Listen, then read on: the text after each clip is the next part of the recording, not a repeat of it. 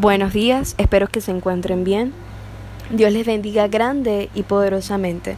El tema de hoy lleva por título La ansiedad en nuestra nueva normalidad. Así es, la ansiedad. Todos en algún momento de nuestra vida hemos tenido un episodio de ansiedad, sean por situaciones inconclusas, el trabajo, problemas familiares y tantas cosas que se nos pueden presentar que aparentemente no tiene solución. Esa puerta al final del túnel, esa luz al final del túnel no está. Esa sensación de nerviosismo, agitación, tensión, pánico, inclusive tener problemas para conciliar el sueño, tener dificultades para controlar las preocupaciones.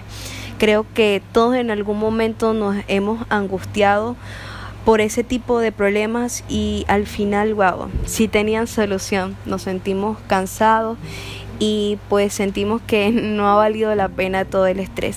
Y créeme que como humanos es sentir que podemos perder el control. Hay cosas que podemos controlar y está bien, pero ese momento que no podemos controlar, que esa situación se nos escapa de nuestra mano, es necesario recordar que no estamos solos que hay alguien que sí tiene el control y que quiere cuidar de nosotros. Así es, ese alguien se llama Dios.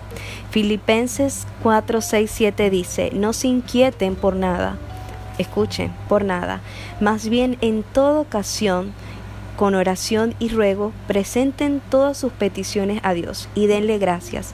Y la paz de Dios que sobrepasa todo entendimiento, cuidará sus corazones y sus pensamientos en Cristo Jesús. En tiempos de incertidumbre como los que vivimos, necesitamos recordar que nuestro Dios está siempre con nosotros y que Él tiene el control de todos, de todos y de todo. Elevemos nuestros ojos al Señor y esperemos en Él. En el Salmo 121.1 dice, Alzaré mis ojos a los montes. ¿De dónde vendrá mi socorro? Mi socorro viene de Jehová que hizo los cielos y la tierra. En el versículo 5 dice, Jehová es tu guardador, Jehová es tu sombra a tu mano derecha. Y en el versículo 7 dice, Jehová te guardará de todo mal, Él guardará tu alma. Él quiere cuidar tus pensamientos, Él quiere que te sientas confiado. Él nunca nos va a dejar solos en cualquier situación que podamos vivir, por muy difícil que sea, Él tiene cuidado de su creación. Y así te invito a que puedas confiar en Él en ese Dios y que dejemos de decirle a Dios qué grande es nuestro problema, sino que le digamos a nuestro problema, ¿sabes que Mi Dios es grande. En primera de Pedro capítulo 5 Versículo 7 dice, echando toda vuestra ansiedad sobre Él, porque Él tiene cuidado de nosotros.